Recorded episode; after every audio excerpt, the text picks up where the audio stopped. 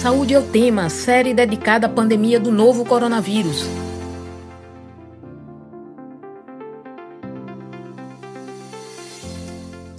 Olá, ouvinte das rádios Universitária FM 99.9 MHz e Paulo Freire AM 820 kHz. Até hoje, o Brasil só imunizou mais de 51 milhões de pessoas contra a Covid-19 com pelo menos uma dose, segundo dados do consórcio de imprensa. A vacinação caminha a passos lentos mais da metade da população ainda não recebeu imunizante, não tomou a segunda dose da vacina e há muitos mitos e notícias falsas circulando.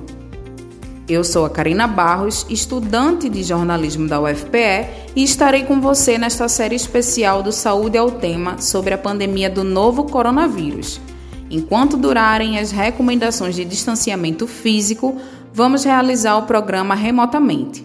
Esta edição fica disponível no formato de podcast no site radiopaulofreire.ufpe.br e também nas plataformas digitais.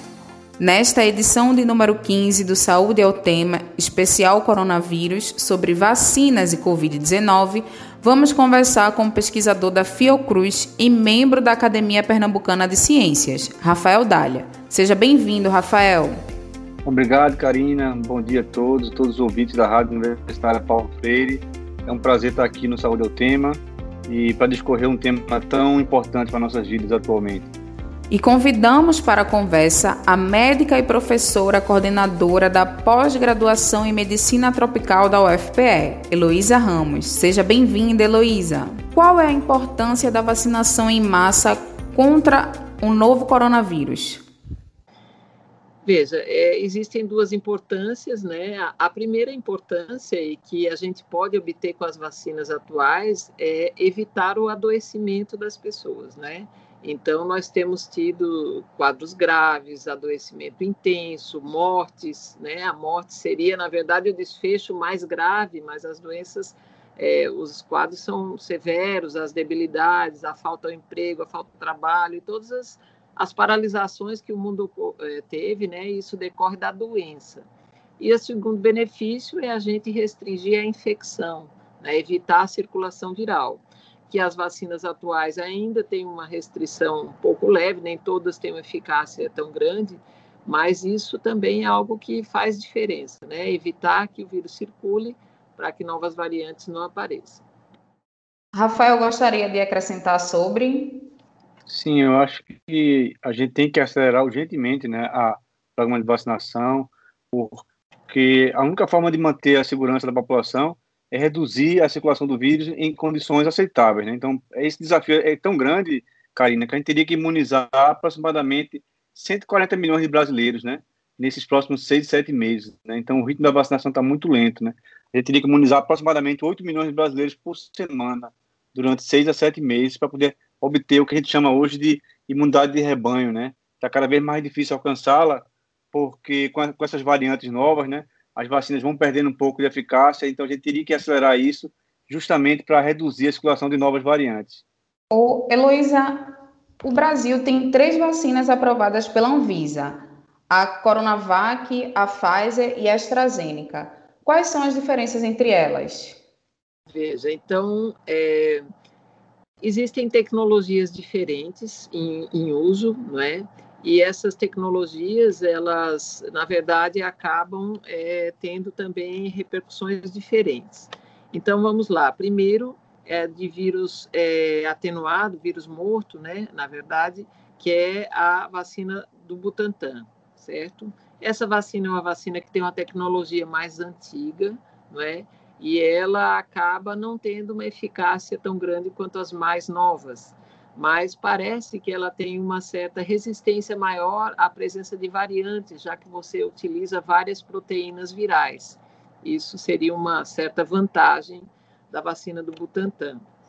Depois a gente tem a vacina da AstraZeneca, que ela usa um vetor viral, ela usa um adenovírus, que é um vírus inativado, assim, em termos de pouca ação viral, carregando é, antígenos virais, isso partes do vírus, né, do coronavírus.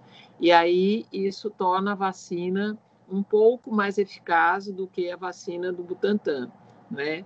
É a vacina da AstraZeneca e ela também é usada, essa metodologia também é usada na Sputnik, só que na Sputnik é, é, se utilizam duas, dois tipos de, de antígenos virais, tá?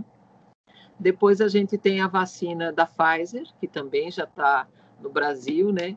Que tem sido a vacina com eficácia maior e que ela traz uma nova metodologia, que é a vacina do RNA, né? Você introduzir proteínas virais já mais definidas, é, e isso faz com que haja é, o impedimento da adesão do vírus, né? Na proteína spike.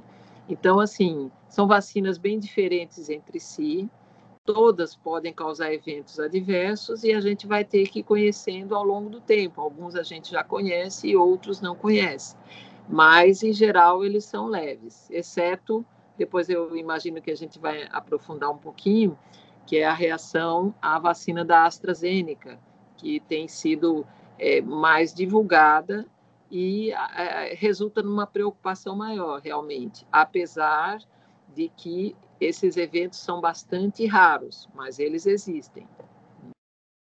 Rafael, por que as pessoas não devem ter medo de tomar a vacina da AstraZeneca? Olha só, é, o que as pessoas estão falando muito dessa vacina da AstraZeneca com relação a esses casos né, mais raros de, de risco de trombose, né, é, fenômenos trombóticos, né.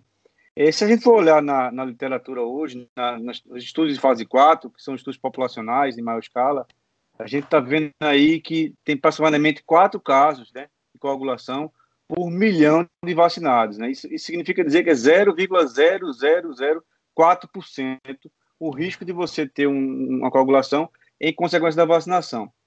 Só para você ter ideia, Karina, esse risco ele passa a ser de 0,05% a 0,12% em mulheres é, em idade fértil que tomam anticoncepcionais. Né?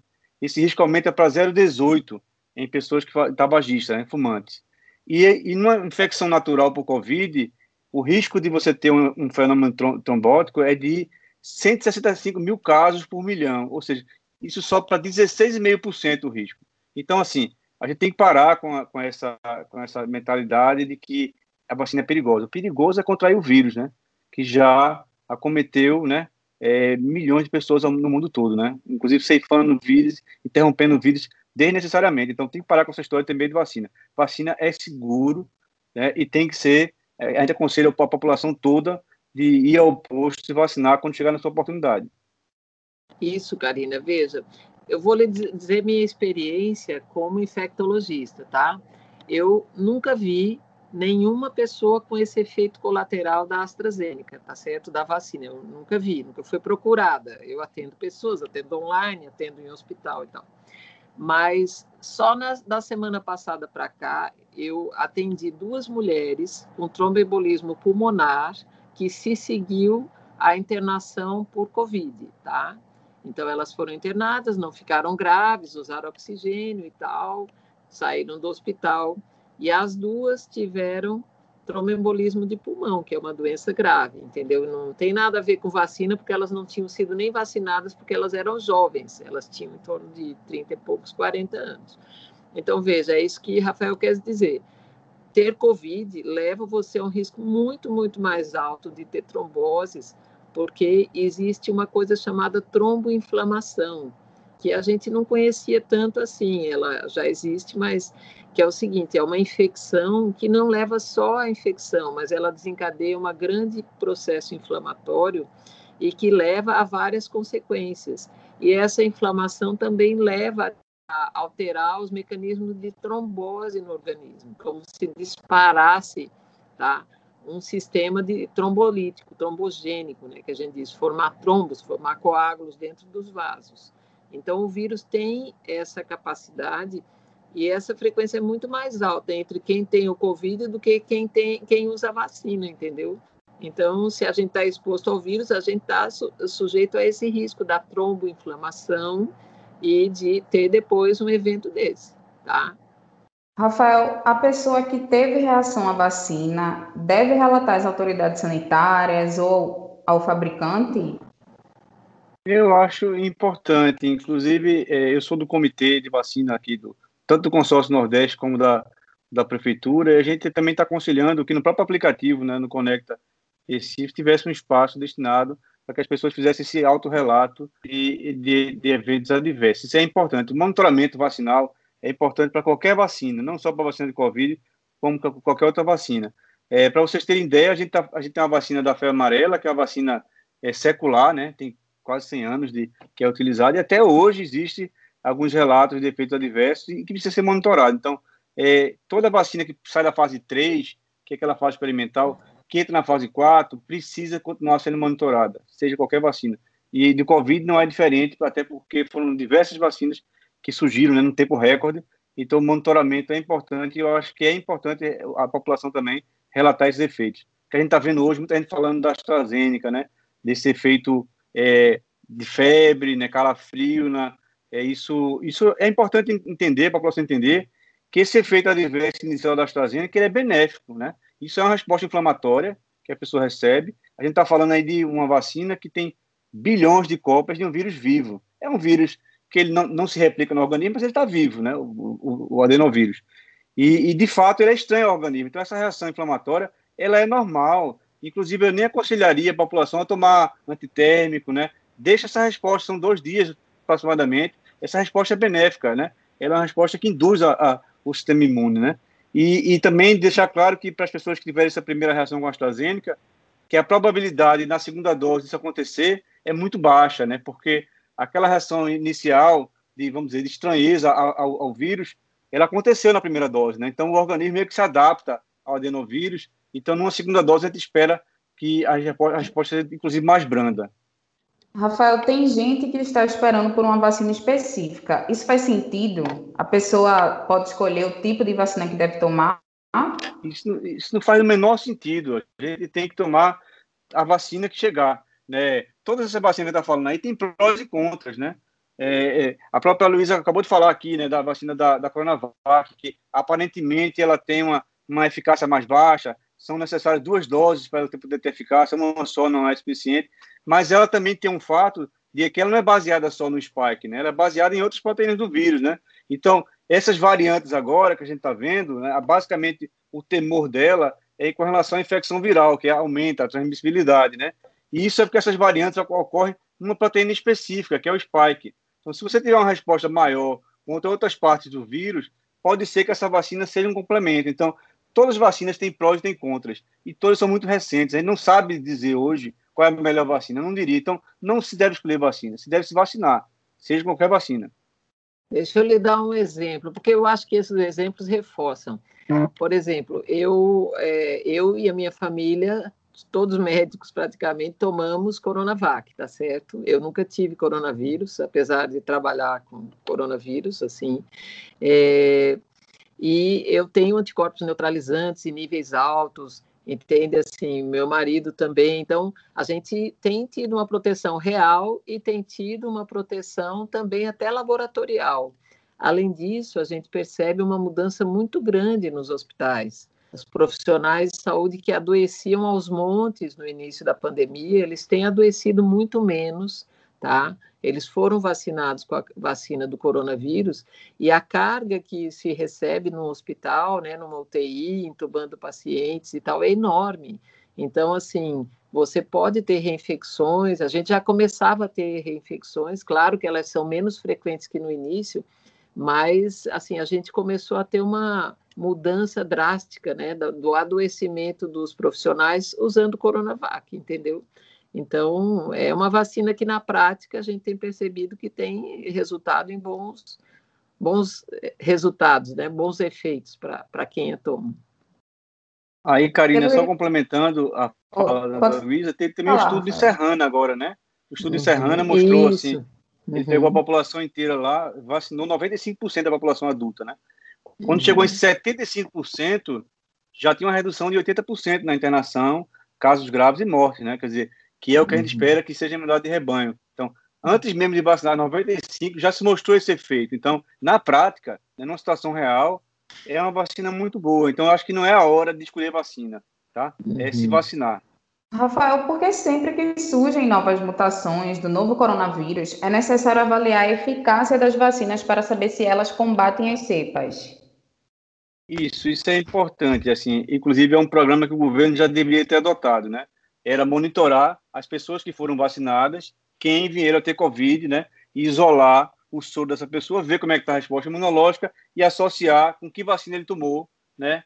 Para saber qual vacina está protegendo mais do que a outra com relação às variantes. Isso já é feito no laboratório, né? Tem um pseudovírus que simulam essas variantes e a gente está analisando isso. Qual a importância disso? A importância disso é que existem efeitos vacinais diferenciais com relação a algumas vacinas. Por exemplo, a da AstraZeneca é uma vacina muito boa, mas o efeito dela contra a variante da África do Sul é muito baixo. Tanto é que os profissionais de saúde da África do Sul não tomam AstraZeneca. Eles tomam a vacina da Janssen, que é a melhor vacina hoje recomendada para a variante da África do Sul. Então, onde eu quero chegar? Que é importante esse monitoramento, porque a partir daí você vai poder, aí sim, escolher vacinas de acordo com a circulação de algumas prevalência de alguns vírus em algumas regiões, tá? Combinar vacinas, inclusive, é uma coisa inevitável, né? A gente está vendo hoje aí, já tem estudos de, da, da, da AstraZeneca, combinando com a vacina com a Sputnik V, a AstraZeneca com Pfizer, isso vai ser uma, uma realidade daqui para frente. Então, então é importante monitorar, sim, a, a, o efeito de vacina em relação às variantes, para se buscar as melhores combinações possíveis para controlar esses novos vírus. Heloísa, até o momento as vacinas são eficazes para combater as variantes que surgiram até agora. Só que, no entanto, a vacinação caminha lentamente no Brasil. Então, quais as possibilidades de surgirem mutações que as vacinas não consigam enfrentar? Veja, eu não sou virologista, eu sou uma infectologista clínica, tá? Mas, assim, é, à medida que o vírus se multiplica, ele tem falhas na multiplicação, vão surgir novas proteínas virais ele vai se modificando naturalmente. Isso é um mecanismo porque diferente dos humanos, eles não têm tantos mecanismos de controle, né, controle de qualidade e tal, de eliminar proteínas estranhas, então eles vão se modificando. E essas modificações, elas podem ser pouco importantes ou muito importantes, né? Aquelas que são importantes, elas podem se tornar variantes, quer dizer, elas podem se fixar, podem modificar o comportamento do vírus, isso é imprevisível, né? Isso é muito parecido com a resistência bacteriana. Se você tem mais infecções, mais bactérias se multiplicando, você sabe que mais genes de resistência e tal vão estar se disseminando. Então, assim, você ter multiplicação viral ter pessoas se infectando, é o que garante que o vírus vai se multiplicar e vai gerar novas mudanças, e essas mudanças são imprevisíveis, né? É, só complementando, Karina, okay. é, em relação às variantes, é o, seguinte, é, é, hoje, a gente, a gente sabe hoje é que a maioria das vacinas são eficazes contra a maioria das variantes, com algumas diferenças, né? A da AstraZeneca, como eu acabei de falar, a AstraZeneca é um pouco menos eficiente com relação à da África do Sul, né? É, o que a gente deve fazer é vacinar rapidamente, por quê? Porque isso ainda não é um problema. Isso pode vir a ser um problema. Mas a partir do momento que a gente vacina lentamente, a gente não só deixa que essas variantes circulem mais do que deveriam, como a gente abre espaço para surgir novas variantes. Mas os produtores de vacinas estão atentos a isso, né? Essas grandes empresas que está falando, a Sinovac, a AstraZeneca, todos eles estão desenvolvendo vacinas adaptadas para as variantes, tá? Isso, isso vai ser uma realidade, assim. A, a, a próxima geração de vacinas, ela vai vir já é, otimizada para combater essas variantes. E, assim, e a gente acha, né, pelo menos os virologistas, né, que é muito provável que essa vacinação seja sazonal, como é da gripe, né? Quer dizer, a cada ano a gente tenha que vir a ser vacinado novamente para coronavírus. Isso é uma tendência que a gente espera que aconteça, é, pelo menos anualmente. Embora a gente está vendo boas respostas aí com relação a algumas vacinas, de ter uma duração de, de quem desenvolve o corpo neutralizante tem nove a um ano é, de proteção contra o coronavírus, mas como tem essas variações, a gente acredita que seja igual, seja igual à gripe mais na frente, né? A gente sabe que a vacina da gripe todo ano tem que reformular, porque você tem que observar quais são as variações do vírus e adaptar para aquela variação daquele corrente ano. É bem provável que isso aconteça com, com o coronavírus também. Agora, o que a gente tem que bater aqui na tecla é vacinar logo. Quanto mais rápido vacinar, mais rápido controla e menos espaço dá para abrir caminho para novas variantes. Inclusive, Rafael, um balanço de amostras analisadas pela Fiocruz e pelo LICA foi divulgado nesta sexta-feira, demonstrando que a variante P1 se tornou predominante no estado de Pernambuco. Como isso afeta a vacinação contra o novo coronavírus? para nossa sorte, as, todas as vacinas que nós temos é eficaz contra a P1. Né? Então, é, enquanto for P1, tá bom, né? O problema é que existe possibilidade de vir o P2, né, o P3, o P4, né? Tem várias novas é, cepas aí circulando e a gente tem que, por isso que é que bom que nossas vacinas são eficazes contra a P1, né? A gente tem que continuar a acelerar a vacinação para que não venha uma nova, né? Hoje, o Saúde é o tema especial Coronavírus aborda vacinação contra a Covid-19. E para falar sobre isso, recebemos o pesquisador da Fiocruz e membro da Academia Pernambucana de Ciências, Rafael Dália, e também a médica e professora coordenadora da pós-graduação em Medicina Tropical da UFPE, Heloísa Ramos. Por conta das restrições de distanciamento físico, o programa acontece de maneira remota. Heloísa, deve chegar ao Brasil nos próximos dias um lote com 3 milhões de vacina da Janssen, que necessita de apenas uma dose e a imunização acontece em cerca de duas semanas após a aplicação. Quais são as vantagens dessa vacina? É, veja, a primeira vantagem é ser de uma dose só, né?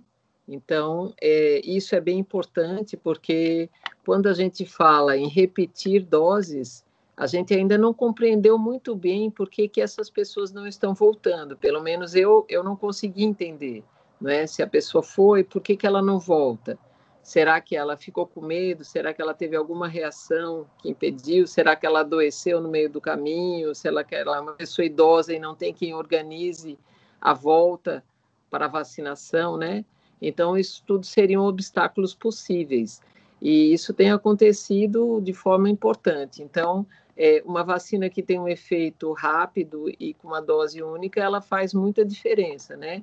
Em termos de eficácia, ela também é uma vacina eficaz, ela já tem sido usada nos Estados Unidos, né? E ela vem acrescentar porque ela é uma vacina útil para nós, tá? Então, basicamente, isso que, que a gente considera que ela é uma vacina que vem ajudar, não é? Tá? E, e vale a pena também. Rafael, na última quarta-feira, dia 9 de junho, o presidente Jair Bolsonaro afirmou que os imunizantes estão em fase experimental, o que não é verdade. Vocês poderiam explicar para os ouvintes as fases de desenvolvimento das vacinas? É, veja bem, é, todas as vacinas ela passa por um, uma fase pré-clínica, onde são imunizados animais de laboratório para avaliar a sua segurança, eficácia, né? E aí, depois disso, passa para a primeira fase, a fase 1 em humanos, né?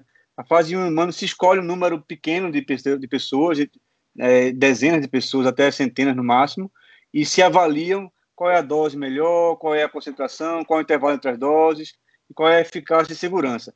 A partir daí, se passa para uma fase 2, onde se aumenta o número de voluntários e se avalia a segurança, para só depois disso passar para uma fase 3, que é uma fase populacional, uma quantidade muito grande de pessoas, né? na casa de entre 9 mil, 15 mil, 30 mil voluntários. Tem estudos fase 3 com 20 mil voluntários, com até 100 mil voluntários. E a partir daí, esses dados são enviados para uma agência regulatória, né, como a FDA, como a Anvisa.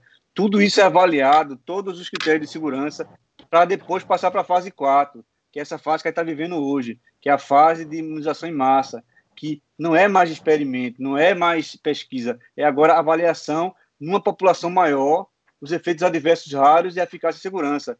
Então, não é uma vacina que está em teste, tá? É, é uma vacina que está sendo monitorada, como todas as outras são. Né? Vacinas seculares tem que continuar o monitoramento né, na fase 4. Então, o que eu diria para a população é que não existe cobaia mais. Essa fase passou lá atrás, na fase de animais e nos primeiros ensaios clínicos em humanos. é uma realidade, as vacinas são uma realidade hoje, estão salvando vidas, inclusive. A gente está vendo dados aí, eu vou passar a palavra para a doutora Luísa, mas só para reforçar, estamos vendo dados aí em Israel, nos Estados Unidos, é, é, na Inglaterra, de, assim, de uma redução drástica na circulação do vírus, né, em 60%, e diminuição em casos de internação e mortes considerável. Então, eu acho assim, é hora de acreditar na ciência, né, e que tem a oportunidade de se vacinar. Eu só queria acrescentar que, assim, as pessoas acham que porque foi feito rápido, foi mal feito. Então, se aproveita isso. Mas, deixa eu dizer, todo remédio que sai novo, né, que vai lá na farmácia, novo, novo antibiótico, que as pessoas adoram, compram aos montes, é a mesma coisa. Ele segue essas três fases que Rafael falou, né? A terceira fase já com pessoas estu sendo estudadas mais de perto, Mas existe uma quarta fase que é quando esse medicamento chega na população, é usado indiscriminadamente e às vezes existe alguma genética diferente, alguma coisa em algumas pessoas que tem efeitos que não eram pre previsíveis, tá? Porque você aí vai ter milhões de pessoas usando o medicamento e pode haver uma ou outra que tem um efeito muito diferente, tá certo? Então as vacinas elas estão seguindo exatamente isso. Agora a gente está na fase 4, quer dizer, saíram daquelas 20 mil, 30 mil pessoas que foram testadas pelo laboratório diretamente e agora a gente está usando na comunidade e está recebendo de volta as informações de possíveis eventos que são bem mais raros. Né? Então, elas estão seguindo exatamente tudo isso. Além disso, uma coisa muito interessante, quando você estuda os autores turcos, os médicos que elaboraram, e biomédicos que elaboraram a vacina lá é, da BioNTech, né, na Alemanha, eles eram imigrantes e eles foram para uma universidade e começaram a pesquisar e formaram um grupo e tal. E eles já tinham a ideia de fazer a vacina nova de RNA. E aí o que, que eles fizeram? Normalmente, na prática, o que, que se estuda? Uma molécula, outra molécula, outra molécula, como você faz com antibiótico, né? E às vezes na vida você testa uma coisa, testa outra coisa, vai devagarinho. Só que eles tinham verba e tinha a pressão mundial né, da necessidade. Então, eles fizeram 11 laboratórios, um do lado do outro, para testar qual seria a parte do vírus que seria boa para desencadear a imunidade, seria boa para uma vacina. E aí, rapidamente, eles chegaram a essa conclusão. Enquanto que, num processo habitual, eles primeiro testariam um, depois outro, depois outro, depois outro. Então, esse tempo que foi economizado, na verdade, foi porque eles tinham pressa, porque eles tinham dinheiro e eles tiveram o insight de fazer isso simultaneamente, até que eles elaboraram quais seriam as partes do vírus que seriam boas, né, do RNA que seria boa para conseguir imunizar. Então, assim, não houve um pulo, não, de repente vamos jogar qualquer coisa na população e vamos ver se isso dá certo, tá? Não foi assim. Né? São tecnologias que já vêm sendo estudadas há tempo, as vacinas de RNA elas estão sendo estudadas, inclusive para outras, outras é, doenças, né? E aí a gente se aproveitou disso, por quê? Porque existia mais necessidade, mais dinheiro, mais pessoas interessadas, né? Então é uma história bem legal, assim, de como eles chegaram lá e isso acabou que teve uma repercussão enorme, né? Então as outras também, né? A gente está tendo, por exemplo, quanto a gente conhecia de produção de vacina? Nada, né? Quanto a gente sabia que a China era um grande produtor de vacina, a Índia, né? E, e quanto a gente sabia que era importante o Brasil dominar os processos de produção de vacina, inclusive de produzir as IFAs lá e tal, a gente não sabia nada. E de repente aparece uma luz em cima disso. Então é importante que a gente mostre realmente é, até a, a, o desejo do Brasil aí de desenvolver essa vacina, que não foi desenvolvida totalmente no Brasil, mas que se quer que ela seja produzida aqui, pelo menos os passos mais tardios, né?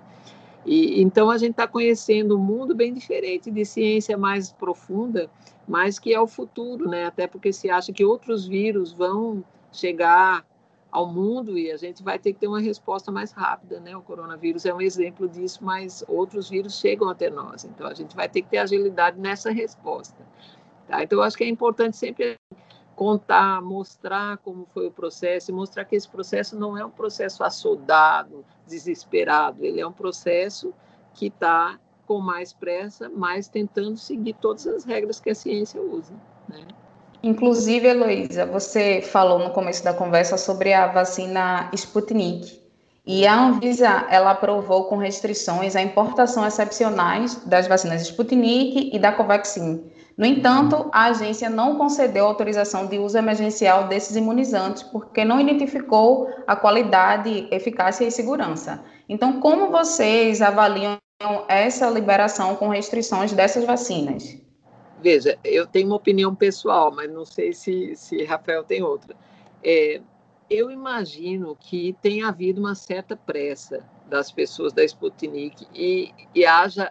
É, talvez não tenha toda a documentação que seja exigida com todas as minúcias, eu não conheço bem.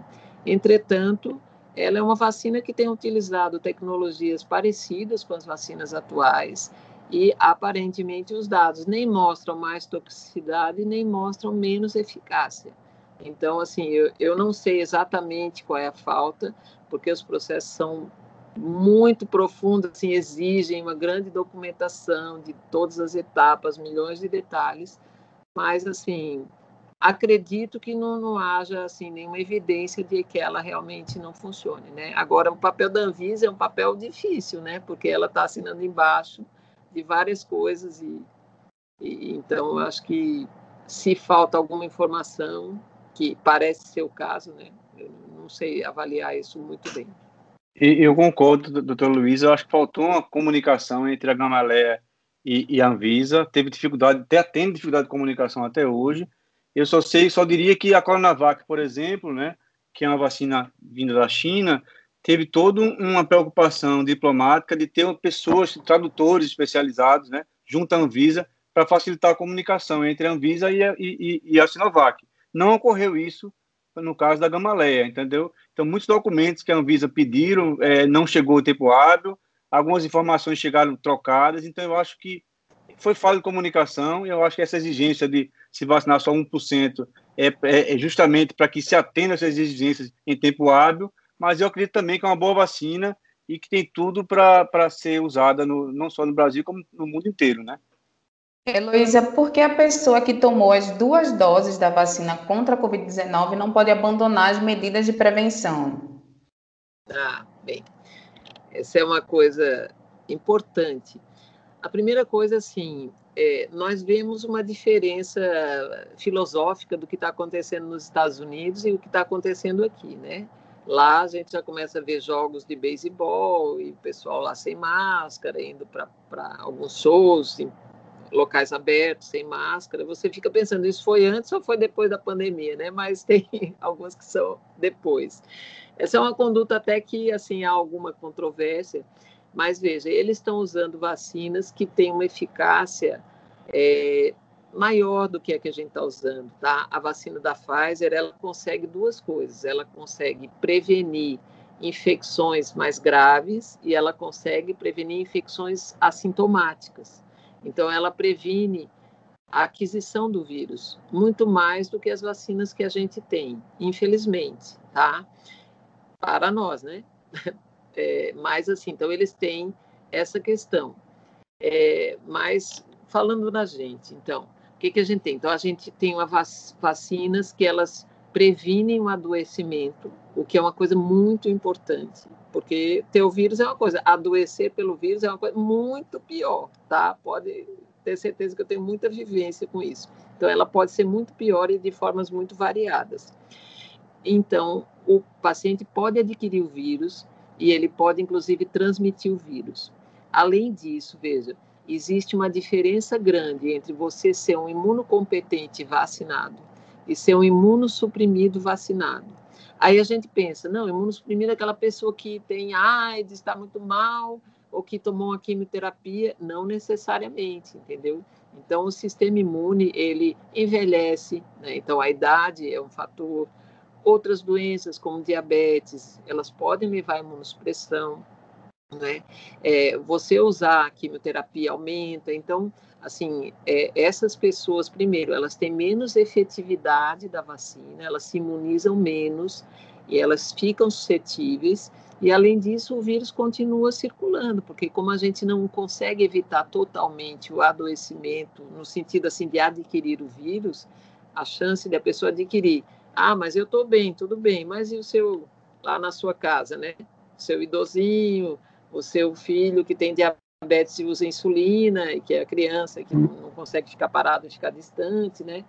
Então, assim, eu digo, eh, formas de contaminação. Então, a gente ainda tem que manter essas medidas, tá? Pelo tipo de vacina e pela proporção de população vacinada. Enquanto lá eles já atingiram uma proporção bem alta, a gente ainda está com uma proporção muito baixa, né? Então, a gente mantendo esse vírus circulando não é, não é bom. Tá? Então, para nós ainda tem todas as medidas de distanciamento e a máscara.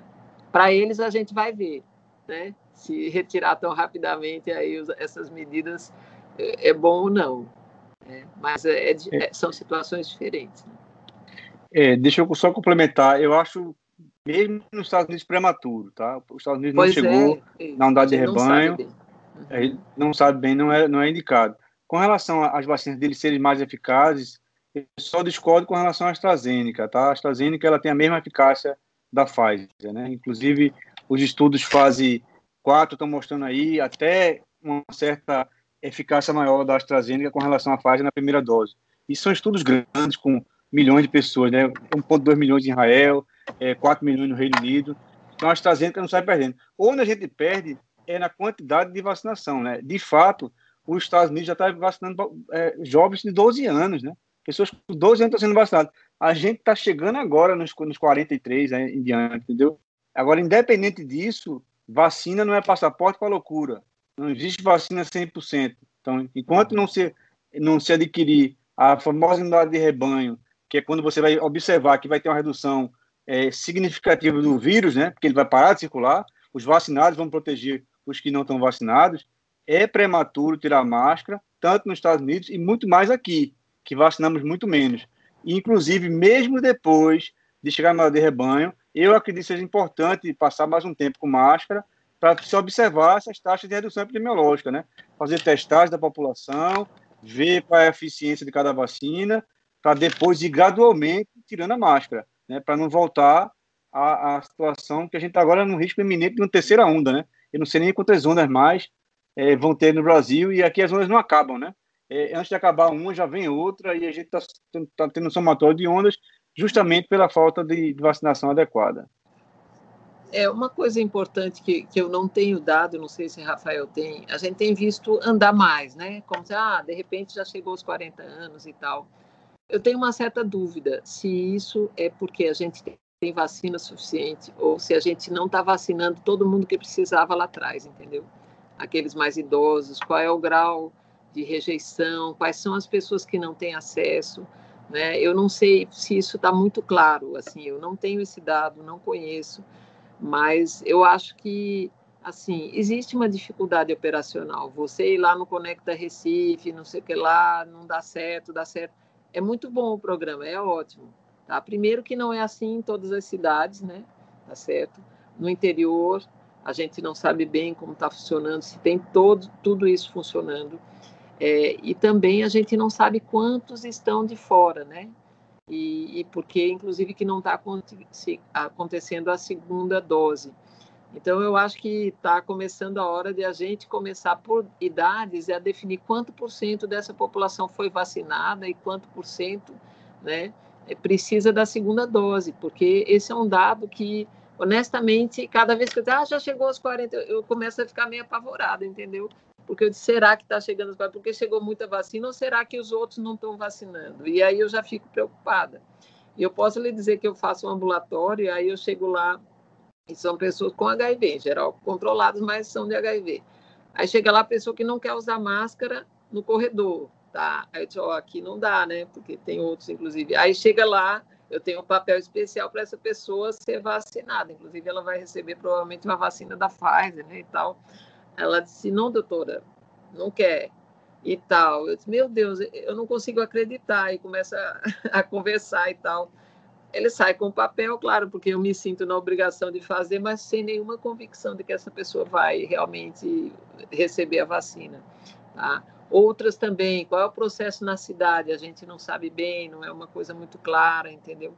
Então, eu acho que, assim, a gente tem que ir à busca dessas pessoas, saber onde elas estão, quais são as faixas etárias, como elas é, estão enfrentando essa dificuldade da vacinação. Imagina uma pessoa idosa que mora só, que mora com alguém que às vezes já é também idoso, como ela vai ter acesso a uma vacina facilmente? Não é tão simples, né? Então, acho que é a hora de a gente começar também a, a buscar o que ficou para trás, né? Isso, falta monitoramento, é, cada estado decidiu uma logística diferente, que devia ser uma coisa homogênea, né? Tá faltando o quê? Tá faltando a unidade nacional, né? O PNI funcionar de forma orquestrada, né? Com todos os municípios. Foi cada um decidindo. É, essa história do Conecta Recife, por exemplo, é, eu faço parte do comitê, como eu falei, de vacinação, e foi uma ideia nossa lá para o prefeito eleito, olha, tem que ter um aplicativo, não sei o quê, que na verdade era para ser o Conect SUS, né? Não, não tinha necessidade de ter um da prefeitura, era para ser um único nacional. Mas aí aquela coisa que a gente já sabe, né? A desorganização governo federal com relação à vacinação era eminente, né? Inclusive, a única vacina que ia entrar era a AstraZeneca, né? A Coronavac não tinha sido nem cogitada, entrou depois por questões políticas, enfim. Eu acho que esse monitoramento, doutora Luiz, é importante. A gente realmente pode ter muita gente que não tá, que já passou, que não foi vacinada. A gente tem um déficit de segunda dose aí muito grande, pessoas que não retornam por motivos vários, mas eu não entendo nenhum deles, né? Que a pessoa, é, se uma dose só não é suficiente, quer dizer, você não está imunizado com uma dose. Com exceção da vacina da Janssen e da Cancino, que é uma da adenovírus chinesa, que é dose única, todas as outras fase 3 são duas doses. Então, se você toma uma dose, você não está imunizado completamente contra o vírus, né? Você perde sua proteção individual e o programa perde uma dose que não vai servir para nada, né? Mais na frente, né? Depois de certo tempo, aquilo não vai ter efeito nenhum, né? Então, eu acho que a gente tem que investir também no monitoramento, assim, tem que monitorar é, para poder ter esse a contento. Como é que vai saber que chegou em 75% da população ativa imune se a gente não está monitorando os dados, né? Então, acho que isso é um desafio, é, num país continental como o nosso, é um, é um desafio a mais, né? Que envolve recurso. Aí, na contramão, o que o governo fez, retirou o dinheiro do IBGE. O IBGE justamente é, é o órgão que você consegue ir na casa de cada um para cadastrar, para saber. Então, você está na contramão, entendeu? Da, da, da desinformação. Então, é complicado. Heloísa, é, cada, cada pessoa que se vacina contribui para, prote para se proteger, né? Não somente proteger a si mesmo, mas toda a população. Então, a vacina não é uma decisão puramente individual, porque é, não tomar afeta os outros. Então, você pode explicar um pouco sobre a vacina não ser essa questão de, de uma decisão individual, por exemplo, porque tem gente que se nega a tomar a vacina, tem gente que se nega a acreditar em outros mitos, em, em outras verdades. É, vê, eu acho que o exemplo de uma, de uma corrente é uma coisa que, que ajuda bem, né? Se você tem uma corrente em que o vírus consegue passar, né, ele vai sendo transmitido de uma pessoa para outra, então, você está participando, né? Você ali é um meio de cultura viral, quer dizer, você é uma pessoa que está ali pronta para o vírus lhe atingir e você vai transmitir, às vezes, para mais de uma pessoa, várias pessoas na sua casa, na sua família, o que não é incomum, né? A gente pega uma pessoa que se expõe e várias outras vão adoecer, tá? E aí, quando você tem a quebra dessa corrente, né, você pode ter realmente uma paralisação da transmissão, né? Isso a gente sabe que todas as doenças infecciosas, elas têm essa cadeia. A cadeia de transmissão é uma coisa que faz parte. Então, por exemplo, quando tem diabetes, hipertensão e tal, o que que conta mais? Conta mais a genética e os hábitos, né? Tá? Hábito de se alimentar, de fazer exercício, você cuida de você, pode ter um reflexo né, nas compras que você faz no supermercado, etc. Mas na prática aquilo vai prejudicar você.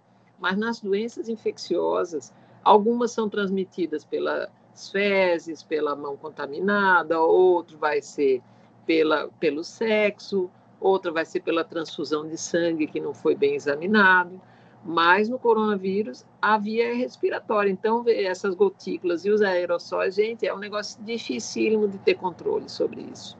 Né? Essa cadeia de transmissão, ela precisa ser quebrada, porque se a pessoa for mais um elo dessa corrente, ela vai disseminar. Então, a transmissão respiratória de todas as doenças é a mais difícil, tá? Porque a gente exala isso. Quando você vê aqueles desenhos que mostram quantas gotículas você exala quando espirra, quando tosse, e até quando fala, né? Aí você já começa, hoje em dia eu já estou assim, se a pessoa fala perto da minha comida, eu já fico até meio, né? Meu Deus, que negócio estranho. Então, por quê? Porque a gente está percebendo que essa transmissão é enorme, por isso que essa pessoa faz parte dessa cadeia. Ela vai ser tanto um meio de cultura quanto um veículo para transmitir para a próxima, né? Rafael, isso faz diferença, né? Socialmente faz diferença. Ok. É, Rafael, deseja olha, complementar? Desejo. A vacinação ele não é um bem individual, é um bem coletivo, né? Você, quando se vacina, obviamente, você está se protegendo, a sua pessoa. Mas o que é mais importante é que aquelas pessoas, quando se, se acumulam muitos vacinados, aqueles que estão sendo vacinados servem de barreira para aqueles que não foram vacinados. Então, aquele vírus, quando ele chega dentro de uma pessoa que está vacinada, ele quebra a cadeia dele, ele não consegue passar para outro, tá? Então, a gente tem que colocar isso como quem vive em sociedade deveria se vacinar por viver em sociedade, né? Se eu quero todos os benefícios da sociedade, eu tenho que ajudar, eu tenho que agregar valor a ela, né? Se eu não quero me vacinar, é porque eu vou morar no mato sozinho, né? E morrer aos 30 anos de idade, como era um homem pré-histórico, né? Se eu quero me beneficiar dos valores sociais, eu tenho que ser um ser social. E aí, para ser um ser social, é obrigação minha se vacinar. Vacinação salva 6 milhões de pessoas todos os anos, todos os anos, diretamente fora os que são beneficiados indiretamente por esse efeito de rebanho, que aí são, aí são milhões mesmo, no caso de bilhões se brincar. Então, olha, é acabar com essa história que vacinação é um bem individual, é um bem coletivo, né? E todo mundo que está na coletividade tem que fazer sua parte. Acho que vacinar é, é um privilégio, é uma missão que todos nós temos. A gente está se encaminhando para o final do programa e antes de encerrarmos, eu gostaria de passar a palavra para cada um de vocês fazerem uma fala final. Rafael? Bom, é, não, então, gente, é o seguinte, a minha mensagem final é essa, é bater no, chover no molhado, né? É preciso massificar, tá? Que a vacinação, ela é fundamental para o controle dessa pandemia, certo? Ela não tenha dúvida disso, mas que hoje, o que a gente tem hoje, de mais concreto hoje ainda, para evitar o número de mortes diante da, do atraso da vacinação, é manter o distanciamento social, higienização e uso de equipamento de proteção individual como máscara, tá? O relaxamento vai acontecer, mas esse relaxamento ele vai ser de forma consciente, gradual, né? Inclusive, a gente vai ter que adotar medidas de testagem, rastreamento de contato, né? E vai ter que ter a manutenção da cobertura vacinal. A coronavírus, infelizmente, veio para ficar. É, é possível que ano que vem a gente tenha que continuar é, vacinando a população. Então, assim, só dessa forma, mantendo a cobertura vacinal, a gente vai voltar a conviver de forma segura. Então, é isso. Minha, minha mensagem é essa, final gente, vamos vacinar e vamos se cuidar. É, é um ato de proteção individual e coletiva, é uma questão de empatia. Você se protegendo, você vai estar protegendo o próximo. Agradeço a participação do pesquisador da Fiocruz e membro da Academia Pernambucana de Ciências, Rafael Dália. E agora passo a palavra para a professora e médica coordenadora da pós-graduação em Medicina Tropical da UFPE, Heloísa Ramos. Certo, então eu queria dizer, olha, gente, a gente ao longo desses dois anos teve muitas perdas, muitas perdas de vida, perda financeira, perdas variadas. Mas eu acho que a gente teve ganhos, ganhos de aprender a trabalhar coletivamente, a, a poder interagir mais, ajudar as pessoas e, e pensar naquelas que precisam de nós. Então eu acho que a vacina é um fator importante não é que a gente tem que demandar, que a gente tem que cobrar do Estado e que a gente tem que participar quando tiver ao nosso alcance. Se a gente tiver vacina, a gente vai lá e se vacina. E esse momento está chegando para várias pessoas, né? Eu acho que existe um esforço coletivo, é, apesar de muitas dificuldades. E eu concordo. No momento é se cuidar, porque o ciclo da doença existe, o número de doentes é grande, né? E a gente ainda não conseguiu atingir o que queria, mas a vacina vai chegar e todo mundo tem que participar, né? Inclusive, eu diria, ajudar o seu vizinho, ajudar aquela pessoa que não consegue saber como se vacinar, como se cadastrar, como fazer, existem os meios, mas às vezes você precisa ajudar. E vamos tentar entender também por que, que parte da população ainda não está vacinada, né? Mas a gente vai chegar lá, tenho certeza e o estado de Pernambuco até tem andado bem, acho que muita gente, num esforço bastante intenso, né? Rafael, da Fiocruz, o pessoal da universidade, rádio universitária, toda a imprensa, na verdade, também tem tido um papel muito ativo, né? E, e eu acho legal, inclusive, fazendo campanha para se vacinar, acho que isso é um exemplo, né, para a população. Então, vamos chegar lá. Obrigada, Heloísa. O Saúde é o Tema fica por aqui. Fique atento à vacinação. Se você já pode tomar, agende logo e mesmo se você já foi vacinado, continue seguindo as medidas de prevenção. Para mais informações, consulte a Secretaria de Saúde do seu município. O Saúde é o tema fica disponível no site radiopaulofreire.fpe.br e nas plataformas de podcast. A produção e o roteiro desta edição do Saúde é o Tema foi dos estudantes de jornalismo da UFPE eu, Karina Barros, Marina Pinheiro e William Araújo, sobre orientação das professoras Ana Veloso e Paula, e Paula Reis. Nas redes sociais, os estudantes da UFPE, Mariá, de Rádio, TV e Internet, sob orientação da professora Cecília Almeida. Coordenação de transmissão de streaming, Catarina Polônio. Edição de podcast, Felipe Novaes. Tchau e até o próximo programa.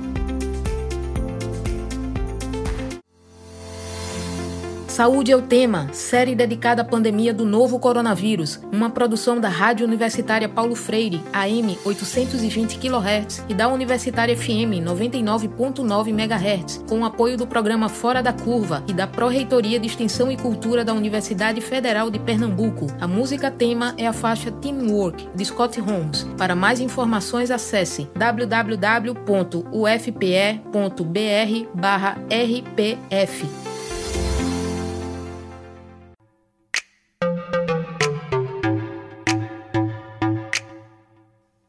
Ciência no dia a dia. A ciência aplicada e descomplicada.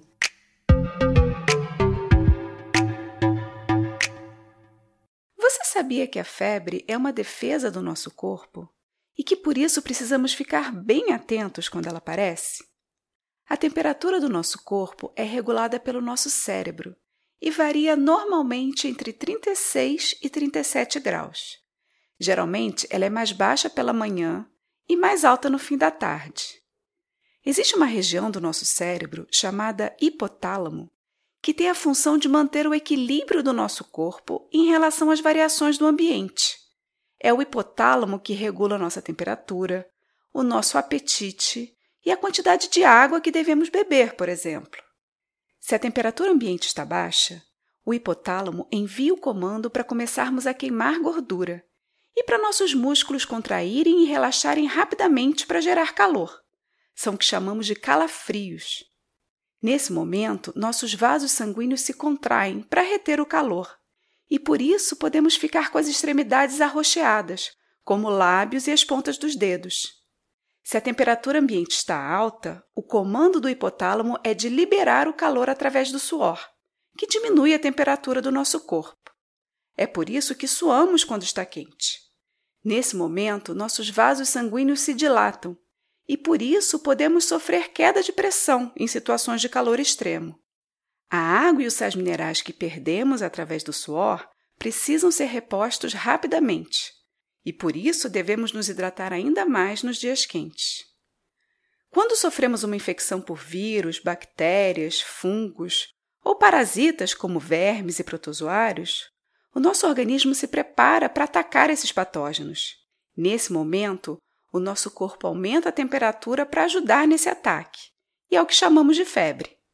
A temperatura mais alta estimula a produção e a atividade dos nossos anticorpos, e também pode atrapalhar a atividade de patógenos que vivem melhor na temperatura ambiente. Quando nos vacinamos, é comum desenvolvermos febre. Isso quer dizer que o nosso organismo está reagindo à vacina, ou seja, está produzindo anticorpos contra essa substância que contém o sinal de um agente infeccioso. E é exatamente isso que a gente quer.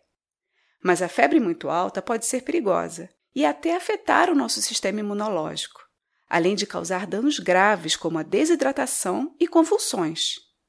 Geralmente, até 38 graus não é recomendado interferir na febre, pois isso atrapalharia o trabalho do nosso organismo em combater a infecção. A partir de 39 graus já é considerada febre alta.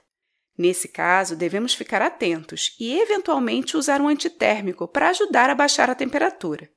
É claro que todos os medicamentos para baixar a febre devem ser utilizados com orientação médica, pois cada caso é um caso. Mas como podemos medir a nossa temperatura? Quando estamos com febre, é comum sentirmos calafrios, pois o nosso corpo está trabalhando para aumentar a temperatura. Mas para saber exatamente qual é a temperatura do nosso corpo, usamos termômetros. Antigamente, usávamos termômetros de mercúrio. O mercúrio é um metal líquido na temperatura ambiente e é bastante sensível a pequenas alterações de temperatura.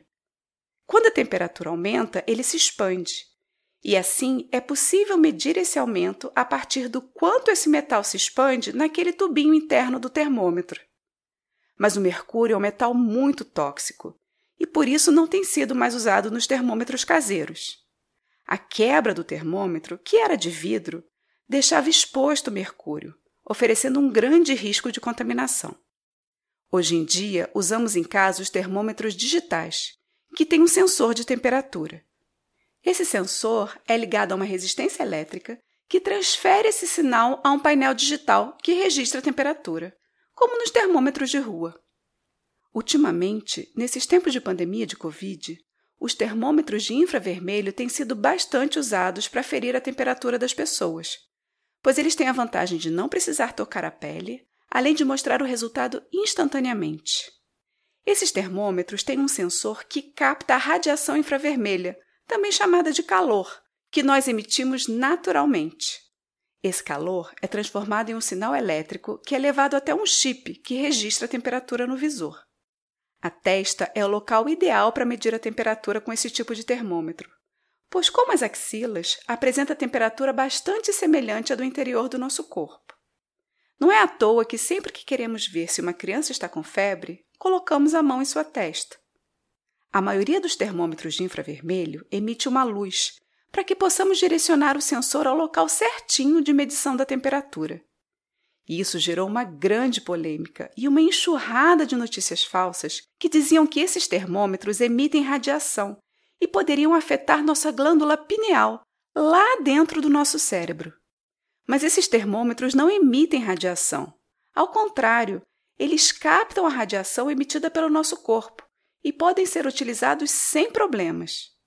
De qualquer forma, a febre é um sinal de que algo não está funcionando 100% no nosso corpo. E por isso, o ideal é sempre procurar orientação médica para saber o que fazer. Eu sou Mariana Guinter, bióloga e professora da Universidade de Pernambuco, e esse foi mais um Ciência no Dia a Dia.